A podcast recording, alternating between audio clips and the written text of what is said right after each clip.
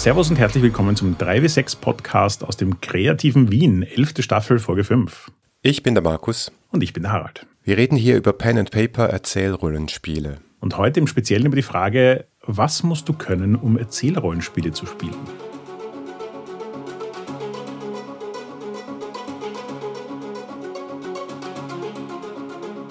Heute mal quasi eine Laberfolge oder eine Themenfolge und kein Spiel, das wir vorstellen. Aber das ist so ein Thema, das bei uns im Discord immer wieder aufkommt. Wir reden zwar immer über Spielleitungstipps und auch wenn wir die Spiele vorstellen, oft aus der Perspektive, aber eher seltener über die Spielenden. Aber es gibt auf der anderen Seite immer wieder Bedenken von Leuten, die ins Hobby einsteigen wollen. Und zwar spezifisch in Erzählspiele, Erzählrollenspiele und vielleicht aus dem klassischen Rollenspiel kommen oder aus einer ganz anderen Ecke oder noch gar nichts gemacht haben. Nämlich einfach die Sorge, dass sie das nicht können. Genau, und ich finde ja an dem Thema auch spannend. Ich kann mich erinnern, dass wir das so ein bisschen am Anfang des Podcasts diskutiert haben, weil wir da beide selber auch noch eine vage Vorstellung dazu hatten, was die Antwort darauf ist. Und ich habe in der Vorbereitung von der Folge gemerkt, dass wir, glaube ich, schon eine deutlich klarere Vorstellung haben mittlerweile. Und die deutlich klare Vorstellung ist schön, aber es an neue Leute zu vermitteln, also im Sinne von tatsächlich eine Idee zu haben, was du ihnen sagst, warum Erzählrollenspiele eh nicht so schlimm sind, wie sie sich das vielleicht in ihrer Fantasie ausmalen.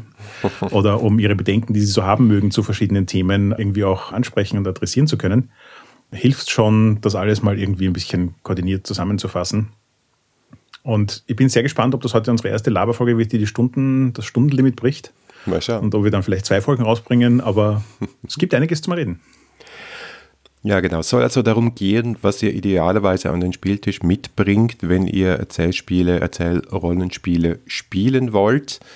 Das heißt, wir schauen wirklich besonders auf Erzählrollenspiele und auch darauf, was vielleicht anders ist, wenn ihr aus dem traditionellen Rollenspiel kommt, also D&D oder DSA spielt, wir werden jetzt nicht am Anfang die große Definition nochmal machen, das ist eine Diskussion für sich. Die haben wir in Staffel 5, Folge 1 angefangen, ist schon ein paar Jahre her und seither diskutieren wir immer weiter.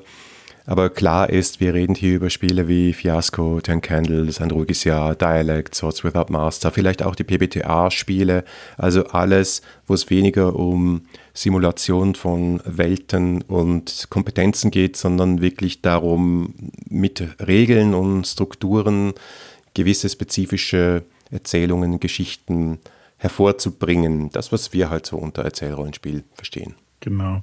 Ich glaube auch tatsächlich, dass mir in der Vorbereitung gedämmert ist, dass ganz viele von den Dingen, über die wir jetzt reden werden, letztlich gute Skills sind, wenn du ein gemeinsames Narrativ machen willst. Das heißt, wir werden über viele Dinge reden, die überhaupt nicht systemspezifisch sind, die im Prinzip in jedem Rollenspiel anwendbar sind, die auch in D&D angewandt werden könnten. Nur dass halt die Sachen, die tatsächlich darauf abzielen, dass man gemeinsam ein Narrativ erzeugt, in manchen Spielen halt vom Spiel unterstützt werden und in anderen Spielen weniger vom Spiel unterstützt werden. Und dementsprechend werden diese Kompetenzen halt dann mehr oder weniger offene Türen einlaufen.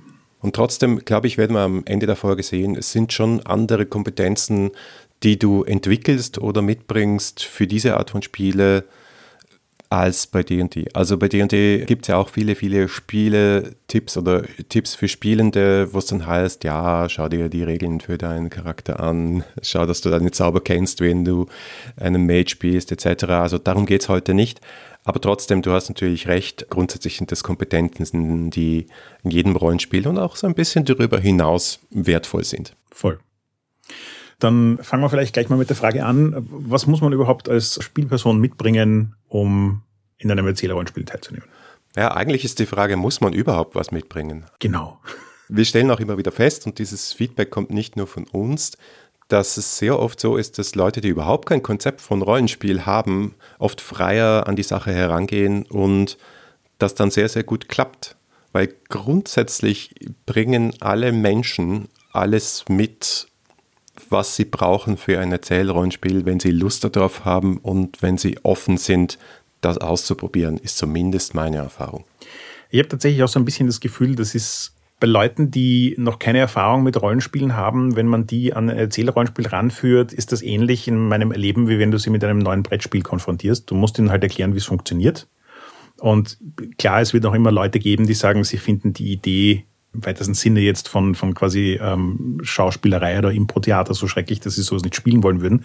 Aber die werden wahrscheinlich auch nicht am Tisch sitzen, respektive dann halt recht schnell draufkommen, das ist nicht ihres. Und bei allen Leuten, die so die Grundprämisse eines Rollenspiels interessant finden, also im Sinne von ich verkörpere einen Charakter und schau mal, was für eine Geschichte rauskommt, ja, die hören sich halt einfach an, was die Regeln sind und wie das funktionieren soll und dann machen die das. Und das funktioniert erstaunlich reibungslos bei Leuten, die quasi keine vorgefasste Meinung dazu haben. Ja, das ist ein gutes Stichwort, weil ich glaube, die Problematik, die viele haben, Problematik ist ein großes Wort, aber das Thema, das immer wieder mal aufkommt, ist dieses, alle Rollenspiele sind wie DD. Und wenn du mit diesem Gedanken, das sind wie DSA, mit diesem Gedanken an so ein neues Spiel herangehst und dann denkst, ja, aber wieso ist das nicht wie DD, dann hast du ein bisschen ein Problem. Also du brauchst diese Offenheit und das Verständnis und den Willen zu sehen, dass es ganz verschiedene Spielarten gibt unter diesem riesigen Dachrollenspiel. Ich glaube tatsächlich, es geht einfach darum, dass du deine eigenen Annahmen und Erwartungshaltungen so ein bisschen loslassen und damit im weiteren Sinne natürlich auch reflektieren musst. Also du, du brauchst ein Verständnis dafür, was deine Vorstellung ist, was ein Rollenspiel ist. Und wenn das halt geprägt ist durch andere Formen von Rollenspielen, und ich will das jetzt gar nicht mal einschränken auf die und die und DSA oder sonst irgendwas. Selbst wenn du nur ein spezifisches anderes Rollenspiel gespielt hast, das kann auch Ember Diceless sein, dann hast du irgendwie so eine Meinung und gegen die musst du dann halt alles, was neu daherkommt, mal irgendwie abgleichen. Und ja. ähm, je leichter du dir tust, diese Sachen einfach sein zu lassen, also im Sinne von, ja, das ist halt ein anderes Spiel und das hat andere Regeln, das funktioniert anders, desto problemloser wird man in Erzählrollenspiele hineinfinden, je mehr man versucht, sozusagen das eine ins andere hineinzupressen, damit man irgendwie Sinn daraus macht, desto schwieriger wird es, also geistig anstrengender wird es wahrscheinlich werden. Mhm. Ja, und um nochmal den Brettspielvergleich zu machen. Ich habe ja auch schon mal hier erzählt vor vielen Jahren, dass ich, als meine Kinder kleiner waren, immer mal wieder in der Volksschule war und dort den Klassen ein paar Brettspiele gezeigt habe. Und sehr, sehr viele Kinder kannten halt wirklich höchstens Uno und Monopoly. Und deren Gehirne sind explodiert, als ich ihnen irgendwie sowas wie Siedler Junior oder so gezeigt habe. Und manchmal habe ich das Gefühl, es ist da geht es nicht um gut oder böse, sondern geht es einfach um andere Art von Spiel.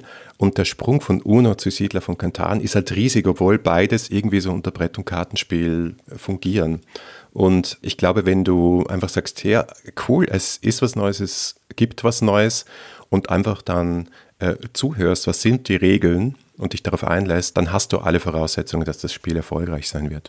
Auch so ein großer Punkt, wo habe ich das Gefühl, ist, da haben wir in der Vorbereitung jetzt so zwei verschiedene Themen aufgebracht, die wir da jetzt, glaube ich, ein bisschen verknüpfen werden. Markus hat das so beschrieben als Regeln befolgen statt brechen. Und für mich ist es auch so ein bisschen dieses Thema kooperatives Spielen. Erzählrollenspiele funktionieren dann am besten, wenn man sie als einen gemeinsamen Prozess begreift. Also ganz oft wird die Geschichte einfach dadurch besser, dass sie nicht nur von einer einzelnen Person erfunden wird, sondern dass Input von vielen Leuten kommen, dieser sogenannte Writers Room Approach. Und heutzutage gibt es halt auch wirklich viele Erzählrollenspiele, die das strukturell sozusagen einfordern, also wo in den Regeln drinsteht, wenn du gerade keine Idee hast, frag den Tisch, ob er eine Idee hat. Und dementsprechend sind Erzählrollenspiele meines Gefühls nach auch ganz, ganz oft so aufgebaut, dass die Regeln total dazu da sind, dich zu unterstützen, das Ergebnis zu produzieren, das dieses Spiel produzieren will. Und damit macht es auch einfach keinen Sinn, nicht mit den Regeln zu spielen. Ja. Das ist genauso wie es in einem Erzählerrollenspiel seltenst Sinn macht, nicht mit den anderen Leuten zu spielen. Also es kann schon sein, dass es quasi eine, eine Charakter versus Charaktersituation auf der Spielebene gibt, aber auf der Metaebene macht es eigentlich keinen Sinn, quasi gegen die anderen zu spielen. Und das gilt quasi auch fürs Spiel selbst. Also du willst irgendwie immer mit dem Spiel spielen, Natürlich gibt es auch immer hier Ausnahmen und Spiele, die explizite Mechaniken haben, die anderes befördern und so weiter. Aber jetzt sage ich mal so im Großen und Ganzen bei den meisten Erzählrollenspielen wird das Erlebnis dann das Beste, wenn du dich an das hältst, was das Spiel denkt, dass du tun sollst, um das Ergebnis zu erzielen. Ja. Vor allem, wenn das Spiel ein gutes ist. Und das ist, das klingt so banal, aber das ist im Rollenspielkontext überhaupt nicht selbstverständlich. Wenn wir jetzt an die letzte Folge zurückdenken und unser Gespräch mit Isaac Williams, das ist mir gerade noch frisch im Kopf, weil ich es gerade geschnitten habe, als wir das aufnehmen, dann hat er gesagt, im Oldschool-Rollenspiel oder spezifisch beim Mausritter findet das Spiel dort statt, wo die Regeln nicht sind. Und im Erzählrollenspiel ist es eben genau umgekehrt, tendenziell. Im Erzählrollenspiel wollen die Regeln das Spiel, die Erzählung, der Fortschritt des Spiels befördern und wenn du dich darauf einlässt, wird es klappen und wenn du am ersten Schritt sagst, naja, aber hier werde ich was ändern und da äh, werde ich was brechen, wird es schwierig. Also ich sage, ich würde sagen und doch dringend empfehlen, zumindest die ersten paar Runden Rules as written, so wie es da steht, versuchen zu spielen, selbst dann, wenn du beim Lesen vielleicht nicht ganz verstanden hast, wie dann alle Teile zueinander passen. Da hatten wir ja letztens im Discord ja auch eine Diskussion über die Spiele von Jason Cordova, ganz spezifisch, wo es geheißen hat, ja, manche haben kritisiert, dass die das Spiel schlecht erklären. Ich habe dagegen gehalten, ich glaube, sie geben dir wenig Kontext, weil sie sehr schlank sind. Aber wenn du Jason einfach zuhörst und Schritt für Schritt machst, was er dir sagt, dass du machen sollst, dann klappt das Spiel. Also insofern erklärt er das Spiel sehr gut. Er nimmt dich an der Hand. Er gibt dir einfach nicht viel Text zwischen den Zeilen und erklärt dir, warum es so ist, dass es so ist. Und das ja, finde ich generell eine Tendenz. Also ich, ich finde, es lohnt sich, sich einfach mal auf das Spiel und die Regeln einzulassen und dem mal zu folgen, selbst wenn man sich manchmal denkt, hä, warum? Vielleicht ist es dann nach dem Spiel klarer. Ja, das ist tatsächlich so ein Ding. Und das ist auch etwas, was ich sehr, sehr spannend finde rund um dieses anverwandte Thema von Hausregeln. Mhm. Fand ich eben auch spannend in den ganzen OSR-Folgen, die wir jetzt so hatten, ähm, dass OSR ja sozusagen viel davon ausgeht, dass du ein sehr schlankes Regelsystem hast und wenn du dann in eine Situation hineinläufst, wo die Regeln das nicht mehr adäquat abdecken, dann machst du halt eine Hausregel.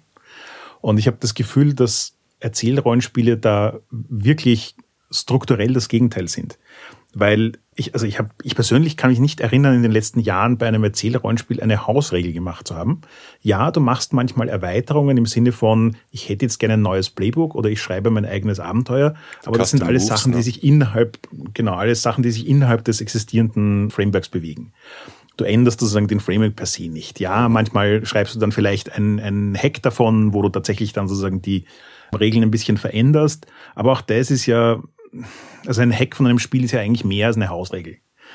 Und das ist halt so irgendwie diese, diese Grundprämisse von wegen, bei Erzählerrollenspielen haben sich Leute hingesetzt und meistens ziemlich viel Zeit und Energie hineingesteckt, um sich zu überlegen, wie die Mechanik, die da ist, das Spielerlebnis gestalten kann, das du haben willst. Und die Wahrscheinlichkeit, dass du beim ersten Mal spielen dir denkst, so ein Blödsinn, das mache ich ganz anders, als anders machst und das Ergebnis ist deswegen besser und oder spießt sich dann nicht an 15 anderen Ecken mit dem Rest, ist im, Leben einfach selten. Also das, das, das kommt nicht vor. Das ist nicht das, was mit Erzählrollenspielen passiert.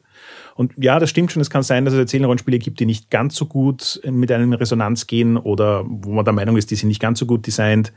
Und dann, keine Ahnung, er macht mir vielleicht ein Hack dazu oder spielt dieses Spiel nicht mehr und ein anderes. Und das ist halt auch sein Ding. Es ist, äh, Erzählrollenspiele sind ja ganz selten und versuchen sie Universalsysteme zu sein. Und dementsprechend sind sie meistens sehr spezifische Systeme für sehr spezifische Geschichten oder Genres. Und dann gibt es halt auch viele äh, Variationen dazu. Und wenn dir das Spiel nicht taugt, um das abzudecken, dann probierst du es mit einem anderen. Mhm. Das ist eher der Zugang, als ich mache meine Hausregeln. Ja, ganz genau. Ja, und dann gibt es den Einwand Nummer eins, den ich immer wieder höre. Und der ist, ich bin ja nicht so kreativ oder ich bin nicht kreativ genug. Und ich glaube, das kommt auch so ein bisschen aus dem klassischen Rollenspiel. Deine Frau, die Eva, hat das mal so schön gesagt. Manchmal ist es einfach toll, in der Fantasie eines anderen Menschen spazieren zu gehen. Ich erinnere mich noch so an diesen Satz. Und das ist halt mit einer starken Spielleitung, die verantwortlich ist für die Welt und die NSCs. Das ist ein toller Modus und das ist der Standardmodus für Rollenspiel. Machen wir uns nichts vor. Und das ist anders bei Erzählrollenspiel. Also das ist für mich auch eines der Hauptkriterien, Unterschiedskriterien, dass du halt hast.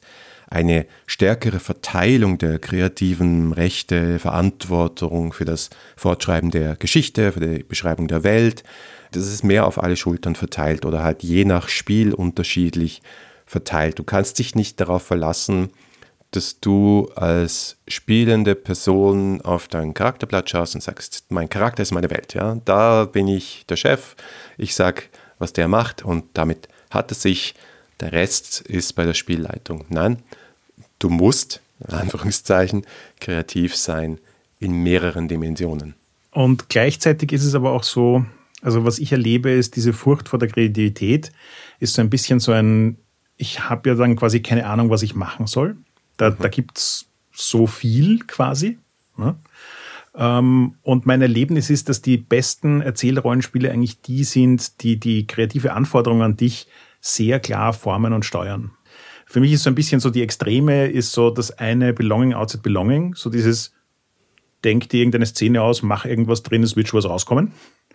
Und das andere sind gerade so die Jason Cordova-Spiele, die super bewusst und spezifisch vorgeben, was für eine kreative Leistung du in welchem Moment bringen musst und versuchen, die möglichst auf ein Ding runterzubrechen, über das du dir jetzt gerade Gedanken machen musst. Und wenn ein Spiel dich da sozusagen sehr gut unterstützt, dann ist die Menge an kreativer Leistung, die du liefern musst, gar nicht so groß.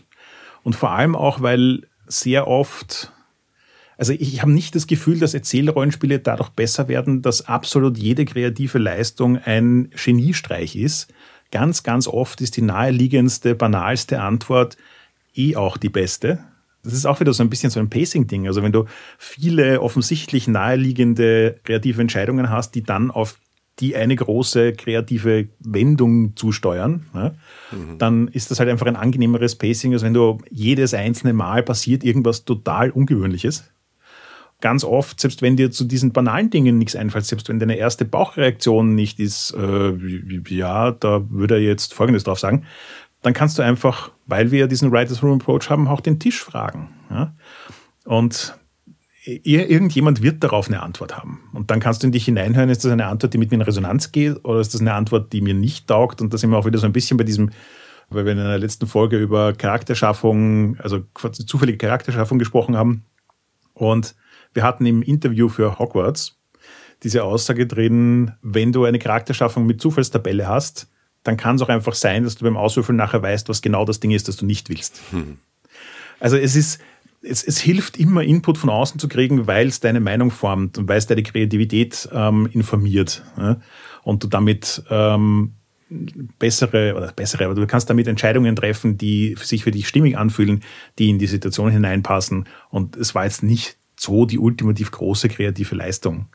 Aber was unterm Strich halt immer überbleibt bei diesen Dingen ist, aus meiner Perspektive, und was mir an Erzählerrollenspielen einfach so viel besser gefällt als an traditionellen Rollenspielen ist, es wird durch diesen gemeinsamen Prozess immer, kommt für mich immer eine bessere Geschichte raus, auch wenn die Kreativität nur ist, äh, ich weiß nicht, was ich sagen soll, als wenn ich nur darauf beschränkt bin, mir zu überlegen, was mein Charakter tut und alles andere liegt quasi in der Hand einer einzelnen anderen Person.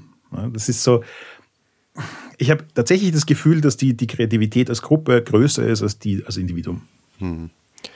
Und es ist einfach, also ich finde dann umgekehrt als Spielleitung eine, empfinde das mittlerweile wirklich eine, als eine Last, wenn ich ganz, ganz viel vorab bestimmen oder festlegen muss und irgendwie Routen und Plots und was auch immer. Ich, ich war da nie sonderlich gut drin, aber ich finde diesen Ansatz, Play to find out what happens, wir spielen, um herauszufinden, was passiert und auch die Möglichkeit, dass ich als Spielleitung überrascht werde von dem, was da am Tisch passiert, schon deutlich angenehmer oder einfach ein Modus, den ich sehr lieben gelernt habe. Und ich möchte noch zwei Beispiele sagen. Ja. Also einerseits habe ich hier in diesem Kontext ja auch schon mal erzählt. Am Anfang fand ich dieses Improvisieren auch als Spielleitung, aber natürlich bist du auch gefordert, weil andere dir Fragen stellen, zum Beispiel am Spieltisch, laut Regeln, und die musst du dann beantworten. Es gibt keine Vorgabe. Du wirst schon immer wieder gefordert und sagst, okay, wo, in dem Moment improvisiere jetzt, was ist die Antwort? Äh, warum haben Elfen spitze Ohren? Ja?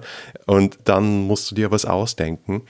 Aber eben, was du gesagt hast, ist sehr, sehr wahr das Spiel und die Runde geben dir sehr, sehr viele Anhaltspunkte. Also ein super Beispiel, um jetzt nochmal bei Jason Cordova zu bleiben, wenn du die, die Masks of the Past hast, dann hast du eine richtige Anleitung und sagt, erzähle eine Szene, in der dein Charakter in der Vergangenheit, keine Ahnung, einen, einen geliebten Menschen verloren hat.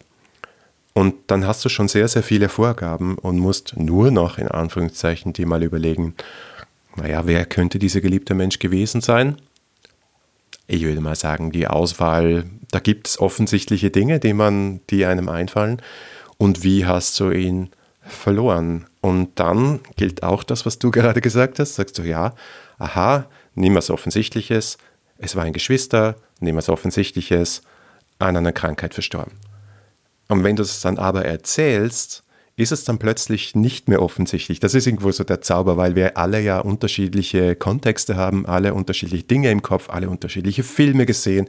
Und das, was für mich das Offensichtlichste der Welt ist, kann für dich total die Erfüllung, die Überraschung, der krasse Moment sein. Und das ist eben der Zauber vom Writers Room. Ja, da ist, also da möchte ich auch kurz herausstreichen, die eine Mechanik von Swords of Out Master, dieses, die Geschichte dreht sich dadurch weiter, dass irgendjemand sagt, uh, das war genial und es aufschreibt. Das hat irgendwie für mich so den Fokus darauf gelegt, wie häufig das tatsächlich passiert. Natürlich hatte ich davor eine Wahrnehmung dazu, dass es Leute gibt, die cooles Zeug machen und es gibt auch Systeme, die dafür XP verteilen. Aber die Tatsache, dass du jetzt plötzlich so, da, da gibt es einen Moment, der so sehr mit jemandem in Resonanz geht, dass er ihn aufschreibt und in der Mitte des Tisches liegt gibt halt eine riesige Aufmerksamkeit darauf, dass das passiert und das Spiel trifft diese Annahme, dass das häufig genug passiert, dass du darauf basierend das Pacing der gesamten Geschichte aufhängen kannst. Und er hat recht. Es passiert häufig genug, dass du das tun kannst. Und das ist auch so ein bisschen der Grund, warum ich gern Stars and Wishes mache, weil es dann im Nachhinein so ein Reflektieren über all die grandiosen Momente ist, die man im Spiel erlebt hat. Und klar, es gibt immer wieder mal Stars, die dann quasi alle gerne erzählen würden. Aber ich habe das auch noch selten erlebt in einer Runde, dass einer sagt, ja, ich habe keine Stars. Mhm. Ähm, es haben immer Leute irgendwelche Stars, an die ich gar nicht gedacht hätte. Und das zeigt halt, wie sehr Kreativität, auch wenn sie einem selbst total banal vorkommt, für andere Leute total in Resonanz gehen kann. Ja. Deine unkreative Idee ist für den anderen super kreativ. Also es ist wirklich sehr oft so. Und da möchte ich vielleicht gleich noch überspringen in eine andere Kreativtechnik sozusagen, die total wichtig ist für diese Art von Spielen und für, Inter für die Interaktion am Tisch. Und du hast es eigentlich gerade genannt, nämlich das ist aktives Zuhören. Was heißt aktives Zuhören? Das heißt, dass du wirklich deine Aufmerksamkeit darauf richtest, auf die Person, die gerade spricht und das auch wieder als Spielmaterial hernimmst und sagst, okay, was kann ich aus der Idee, die gerade gekommen ist, die ist jetzt vielleicht Gold oder die ist vielleicht offensichtlich, aber vielleicht kann ich es dann durch meine Idee zu echtem Gold machen. Also einerseits gut zuhören, das wertschätzen. Manche Spiele haben auch Mechaniken dafür. Stars and Wishes als Feedback-Mechanik ist eine tolle Idee dafür, um das auch zu fördern. Aber ich finde es auch wirklich wichtig, den anderen den Raum zu geben, ihnen zuzuhören, sie ausreden zu lassen, auch mal eine Pause zu lassen, Dinge wirken zu lassen und nicht zu versuchen, äh, hey, ich, ich trete hier die Tür ein und will meinen Spotlight-Moment. Du hast am Anfang der Folge schon angedeutet, so quasi, da sind auch Sachen dabei, die man im echten Leben brauchen kann. Aber und sowas. Das finde ich ist total so ein Punkt, ja. Dieses nicht zuhören, während man sich überlegt, was das nächste ist, das man hineinbringen will, sondern tatsächlich zuhören im Sinne von, was macht der andere da was, was, was, ist die, was ist der spannende Teil dran, was lässt sich damit anfangen, was löst das bei mir aus und so weiter. Und das, das ist schon noch so eine, ein Faktor, den ich an Erzählrollenspielen wertschätzen gelernt habe. Also ich glaube jetzt nicht, dass das eine universelle Wahrheit ist, aber für mich ist es einfach so, dass Erzählerrollenspiele durch sozusagen diesen inhaltlichen Fokus auf Geschichten und damit oft auch auf das Schicksal von Individuen und diese Notwendigkeit des aktiven Zuhörens bedingen, dass ich viel mehr involviert bin, wenn andere Leute was machen. Hm. Also es ist so, ich habe so eine Hinzu-Motivation und so eine, so eine ständige Faszination, auch wenn ich in einer Szene nicht involviert bin, auch wenn jetzt andere Leute eine halbe Stunde spielen und ich nur daneben sitze, sehr bewusst zuzuhören und involviert zu sein, was da so passiert weil am Ende des Tages ist es ja trotzdem relevant für mich und es ist auch irgendwie spannend und so weiter. Und das ist so ein Ding, das für mich einen starken Kontrast zu traditionellen Rollenspielen darstellt, weil ich da oft das Gefühl hatte, dass es Szenen gibt, die einfach für mich keine Bedeutung haben. Wenn jemand eine halbe Stunde lang das Shoppen für das magische Artefakt ausspielt oder es einen Kampf gibt, wo es einfach eine Stunde dauert, bis ich wieder dran bin. Und wenn ich dann dran bin, kann ich mich 30 Sekunden damit beschäftigen, was jetzt meine taktische Situation ist. Aber davor hatte ich 59 Minuten und 30, in der das egal, äh, egal ist. Da verlieren mich Spiele so leicht. Ja. Das mhm. ist so, dann bin ich einfach gelangweilt und nicht interessiert und das passiert mir in Erzählrollenspielen einfach nicht. Und da ist definitiv ein Teil davon dieses aktive Zuhören und dass halt einfach Dramen passieren, die ich spannend finde. Ja, es ist wirklich auch kein Zufall, dass so viele Erzählrollenspiele so Talking Stick Mechanismen haben. Also wer ist gerade dran mit Reden? Äh, ein ruhiges Jahr hat das, Swords Without Master hat das und auch andere, die halt so Szenenmechaniken haben, wo du zumindest auch sagst, okay, wer ist hier gerade die führende Person in einer Szene, wie zum Beispiel bei Fiasco und das ist auch so wieder typisch, dass diese Fertigkeit und dieser Anspruch des aktiven Zuhörens und des Ausredenlassens auch mechanisiert wird. Und insofern ist vielleicht, ist schon fast ein Schlusswort, aber ich schmeiße es jetzt trotzdem rein, ist das Spielen von Erzählrollenspielen ist auch irgendwo so die beste Lehre für Erzählrollenspiele. Also je mehr du spielst, desto mehr verstehst du, ach so, okay, dieser Mechanismus hat jetzt dazu geführt, dass ich hier drei, vier, fünf Minuten lang frei habe reden können und niemand durfte mich unterbrechen und dadurch sind Dinge entstanden, die super spannend sind. Ja. Es ist auch so dieses, bisschen haben wir das eh schon immer wieder mal angeschnitten, Prozeduren versus Mechaniken. Viele von den Dingen, die wir jetzt hier besprechen, sind als Prozeduren in Erzählerrollenspielen drin sind halt quasi in irgendeiner Art und Weise kodifiziert und beschrieben, sind aber jetzt per se keine mechanischen Komponenten, wo es quasi irgendeinen Zufallsfaktor gibt und dann eine klare mechanische Anleitung, was sich daraus ableitet, sondern die Unberechenbarkeit des Spiels kommt nicht vom Würfel, sondern von dem, was andere Spieler mit ihrer Zeit, mit ihrem Input tun. Und der Vorteil an so Prozeduren ist, dass sie oft sehr viel kleiner und einfacher, kleiner sind und einfacher zu erklären sind als eine äh, komplexe Mechanik und mehr kontextspezifische Ergebnisse produzieren, weil Menschen sie halt anwenden und es nicht einfach ein Zufallsgenerator wie ein Würfel ist. Und es funktioniert aber trotzdem grandios gut. Also ist, ich habe lange gebraucht zu verstehen, dass Erzählrollenspiele komplett ohne Mechanik auskommen können. Aber sie können nicht komplett ohne Prozeduren auskommen, weil dann hast du halt kein Spiel mehr. Hm. Aktives Zuhören und daraus was machen ist halt so ein, ein typisches Beispiel dafür. Und ich würde da jetzt an der Stelle auch gerne noch ein zweites dranhängen. Nämlich so diesen großen Themenkomplex, der aus meiner Perspektive meistens nach der Kreativität kommt. Also das erste ist so, die Leute haben das Gefühl, sie sind nicht kreativ genug dafür. Und das Zweite, wenn sie sich dann trotzdem einlassen, ist irgendwie so diese Sorge, nicht zu verstehen, wie man richtig interagiert, vor allem im Sinne von Fragen stellen. Hm. Und da gibt es definitiv eine, eine Kompetenz, die, so wie du sagst, man halt einfach übt, je mehr Erzählrollenspiele man spielt, weil sie halt Fragen stellen, ist so ein Ding, das in jedem Rollenspiel funktioniert. Aber in Erzählrollenspielen ist es halt so der Super Mario Mushroom. Es hilft wirklich viel, um das Spiel zu bereichern und voranzutreiben. Und da ist einfach so die, die grundlegende, aus meiner Perspektive, die grundlegende Prämisse ist dieses offene Fragen stellen, also keine geschlossenen Fragen, wo die Leute dann mit Ja und Nein darauf antworten können und das war's, sondern stelle immer so wer, warum, wie Fragen, die die Leute einladen, elaborater darauf zu antworten, weil dann sind sie quasi wieder gefordert, ihre Kreativität einzusetzen.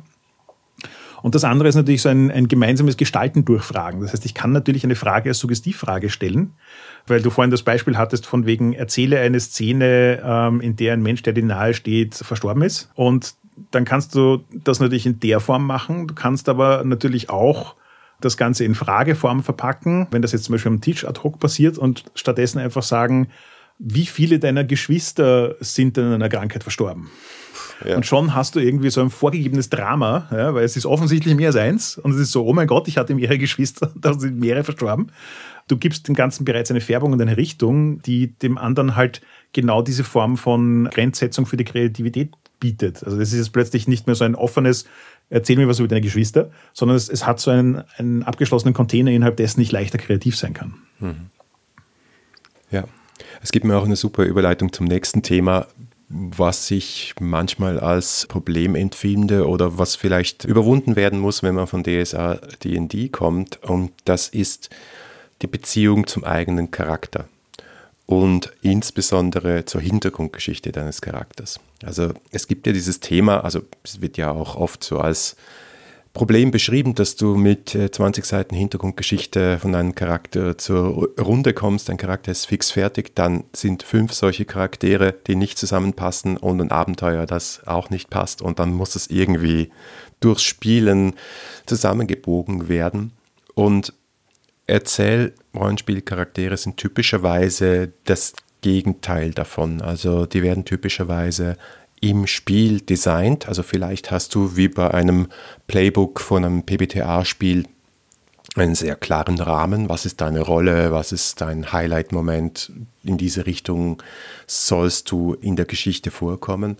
Aber um auch wieder das Beispiel von The Between zu nehmen, da wird dir verboten, dass du etwas über die Vergangenheit deines Charakters sagst, bis das Spiel es von dir will. Und ich finde, das ist eine super starke Mechanik oder eine super starke Prozedur, weil es darum geht, genug offen zu lassen und nicht die Geschichte zu erzählen, bevor wir die Geschichte erzählen. Also das ist zum Beispiel etwas, was bei Fiasco manchmal vorkommt, wenn man das Setup macht und man versucht sozusagen, okay, das sind unsere Beziehungen und hier sind die Gegenstände und hier sind die Orte und dann sagt man, ah ja, ja, dann könnte das und das und das und ich sage manchmal, hey, stopp, Moment, wir schauen uns das dann im Spiel an. Ja? Also sozusagen diese Balance zu finden von hey, das sind starke Ideen für dramatische Konstellationen und Konflikte, aber wir möchten nicht alles schon festnageln, sondern wir spielen, um herauszufinden, was passiert.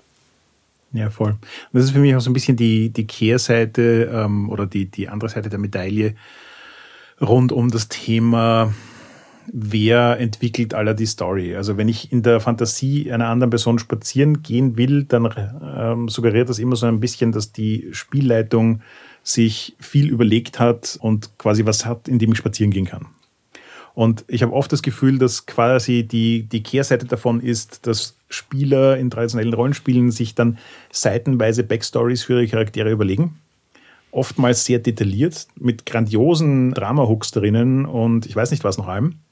Und was mir dann in meiner Vergangenheit regelmäßig passiert ist, ist, dass die entweder im Spiel nicht vorgekommen sind, weil sie in die Geschichte nicht hineingepasst haben, die der Spielleiter überlegt hat, oder ähm, dazu geführt haben, dass der Charakter sich in einer Art und Weise verhalten hat, die nicht hilfreich war, die die anderen nicht verstanden haben und dann der Spieler sich aber oder die Spielerin sich auch wieder missverstanden gefühlt haben, weil sie spielen durch ihren Charakter nur so, wie sie ihn designt haben. Und das ist so, ich habe meinen abgegrenzten Bereich und da denke ich mir jetzt urviel aus ohne es mit den anderen abzuklären. Und ähm, das hilft halt nicht, um ein gemeinsames Drama zu produzieren, das irgendwie logisch, also das irgendwie zusammenhängt und Sinn ergibt und wo alle das Gefühl haben, dass ihre Sachen abgeholt werden.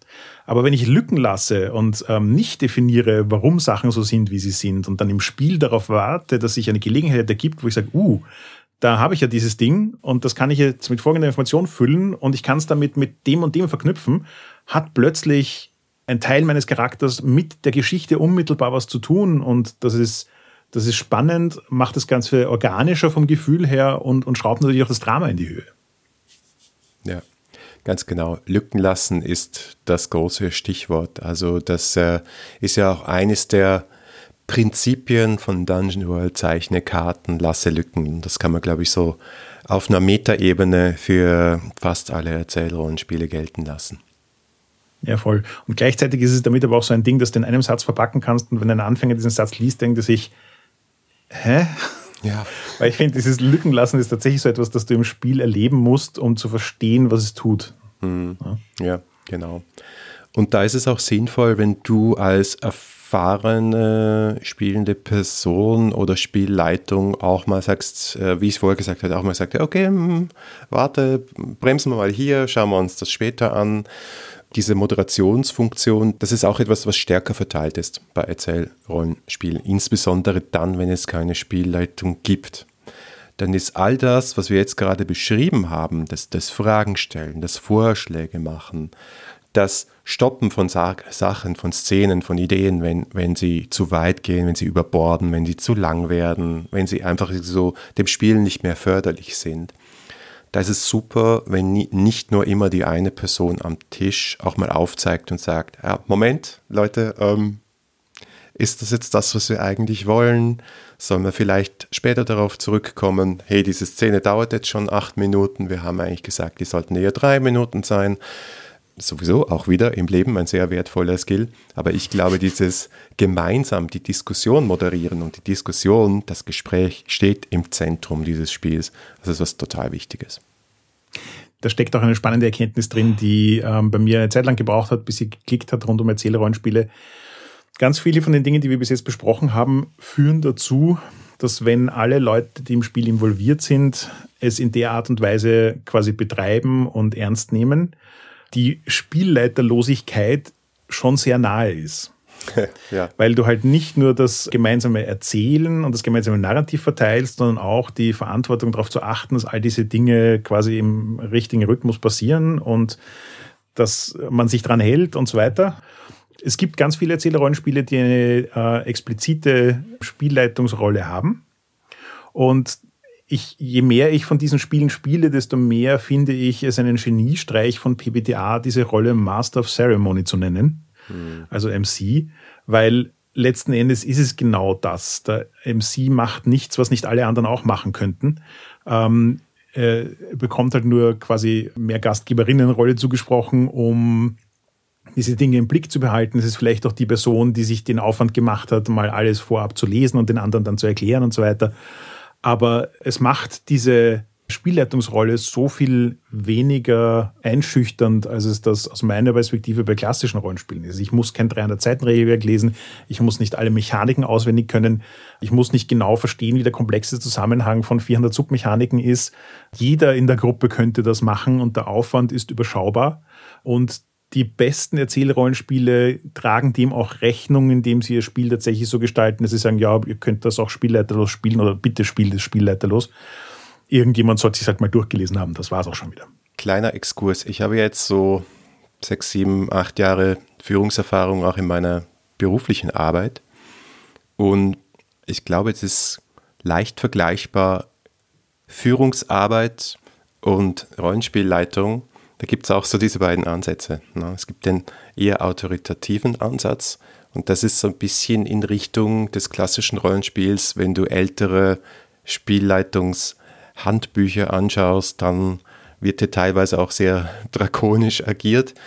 Und dann gibt es aber den Moderationsansatz, wo du einfach sagst, okay, ich als Führungskraft, ich bin einigermaßen auf Augenhöhe mit euch. Ich habe natürlich bei gewissen Dingen die letzte Entscheidung, aber meine Hauptrolle ist hier zwischen den schlauen Menschen, die hier mit mir am Tisch sitzen, das Gespräch so zu moderieren, dass wir auf den Punkt kommen, den wir wollen. Ja? Und fast alles, was ich in Sachen Führung gelernt habe, habe ich aus dem Rollenspiel gelernt. Das ist wirklich keine Übertreibung.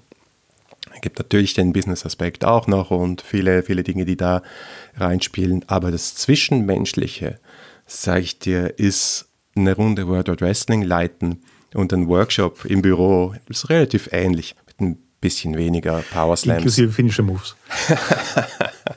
ja. Ja, Rollenspielen die Schule des Lebens. Yes. Da ist schon was dran. Ja.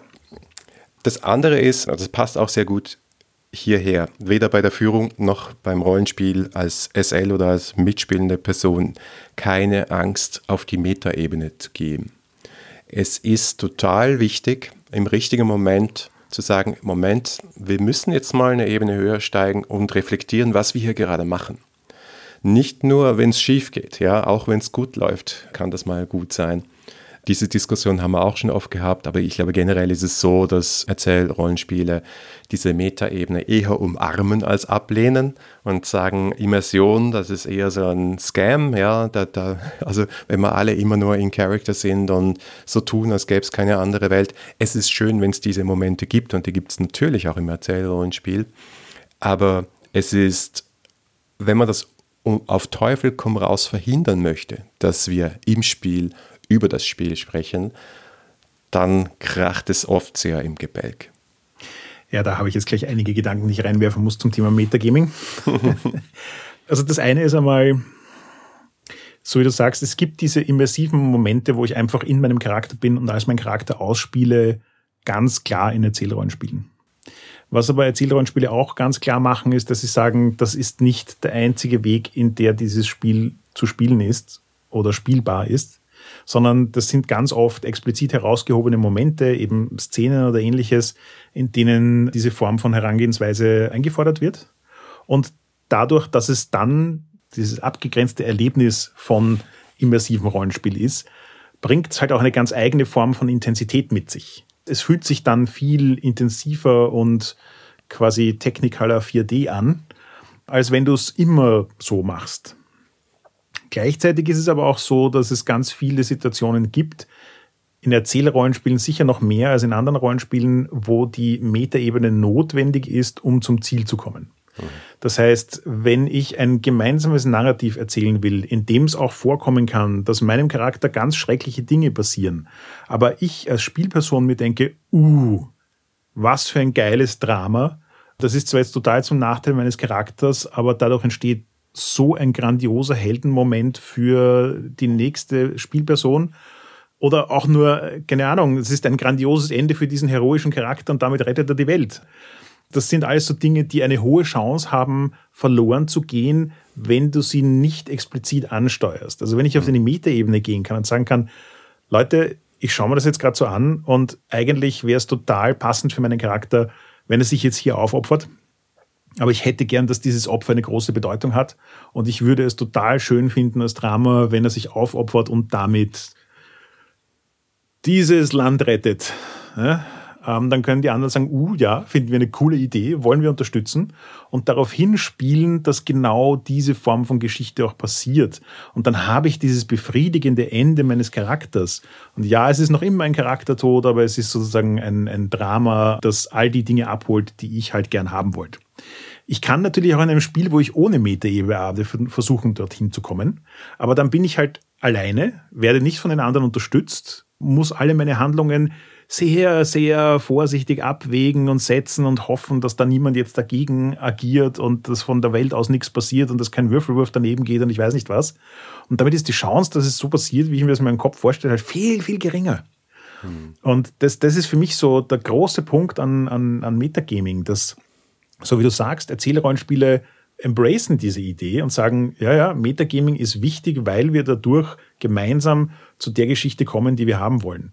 Und andere Rollenspiele sagen, nö, nö, wir wollen kein Metagaming, wir wollen, dass das alles so ein bisschen quasi dem, dem Zufall überlassen ist.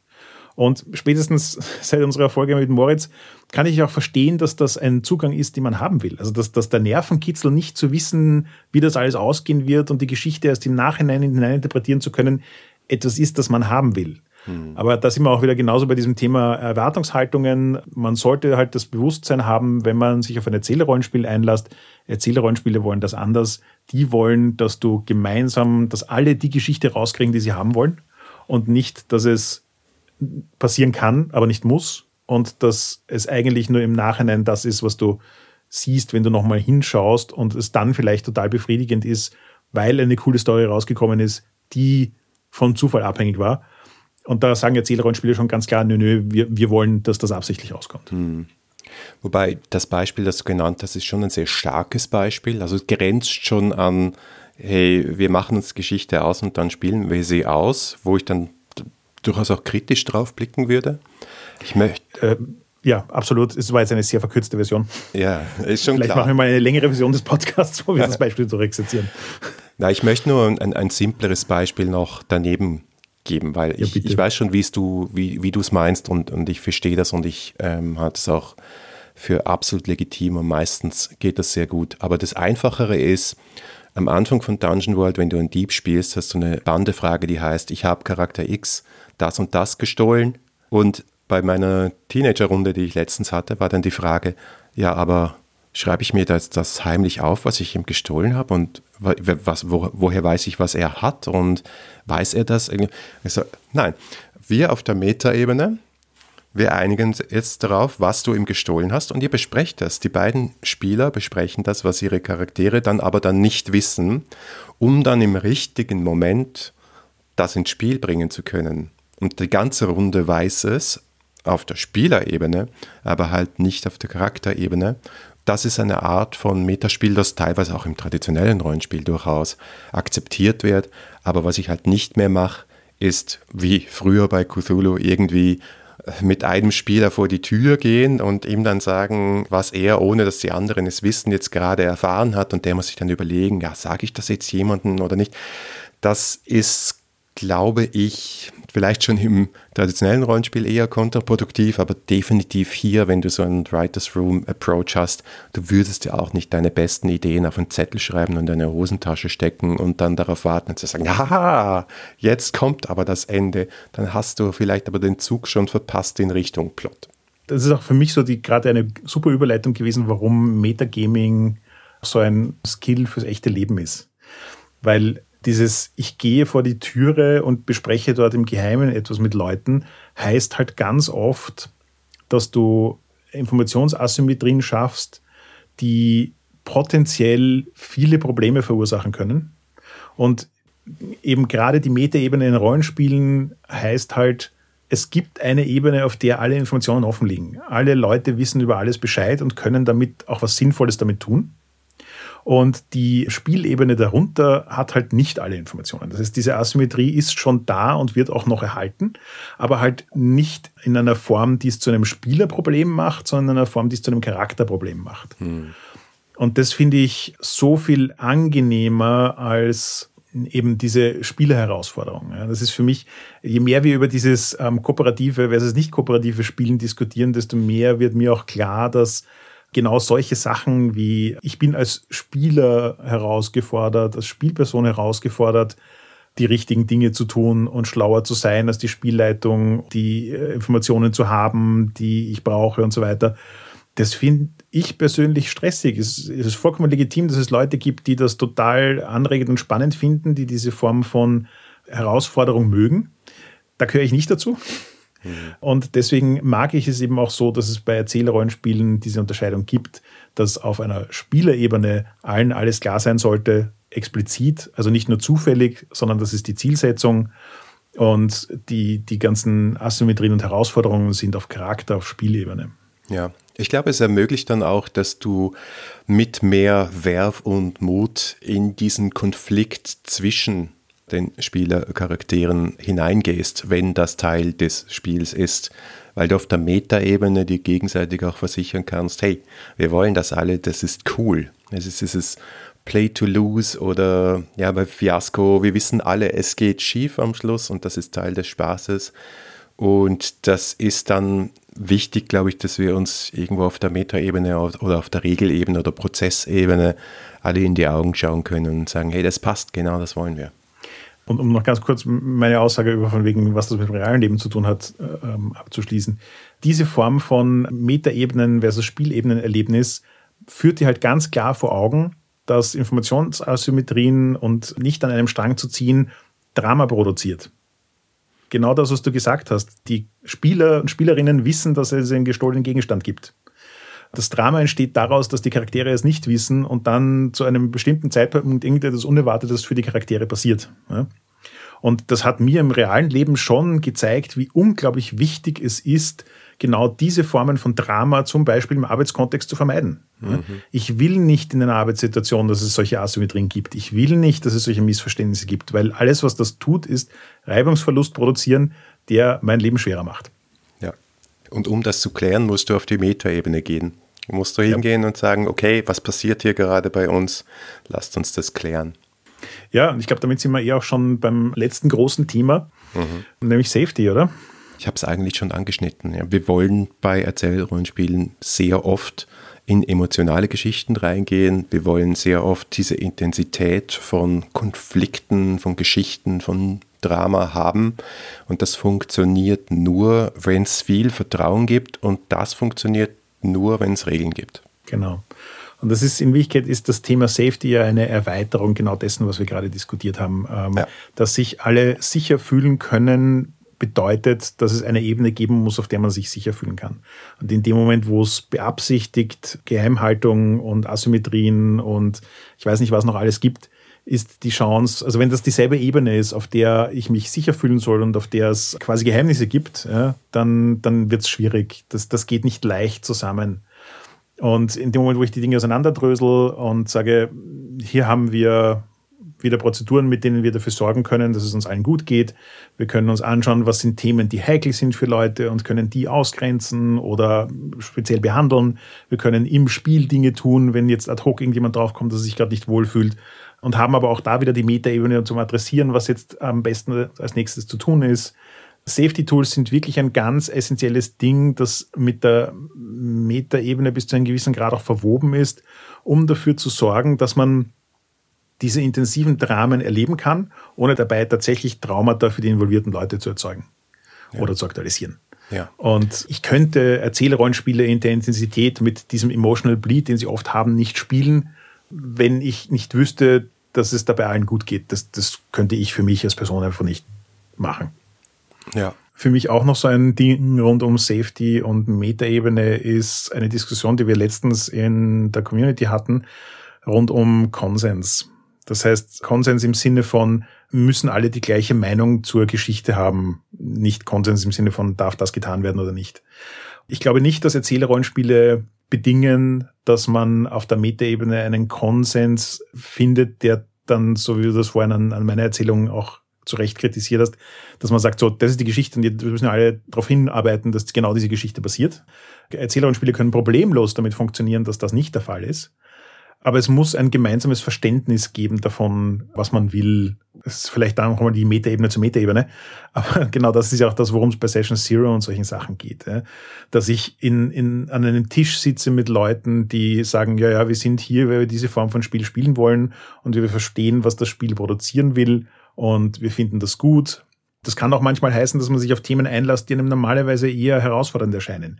Also aus meiner persönlichen Perspektive zum Beispiel, ich bin kein großer Fan von Horrorspielen, aber wenn Horror, dann als Erzählrollenspiel, weil dann weiß ich, worauf ich mich einlasse. Ich kann klar abgrenzen, was das Spiel für einen Horror produzieren will und ob ich mich mit dem beschäftigen will oder nicht.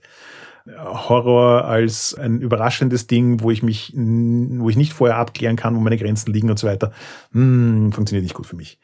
Und ja, aus dem heraus Safety Tools auch ganz, ganz wichtig, damit man einen Konsens schaffen kann, wo es hingehen soll.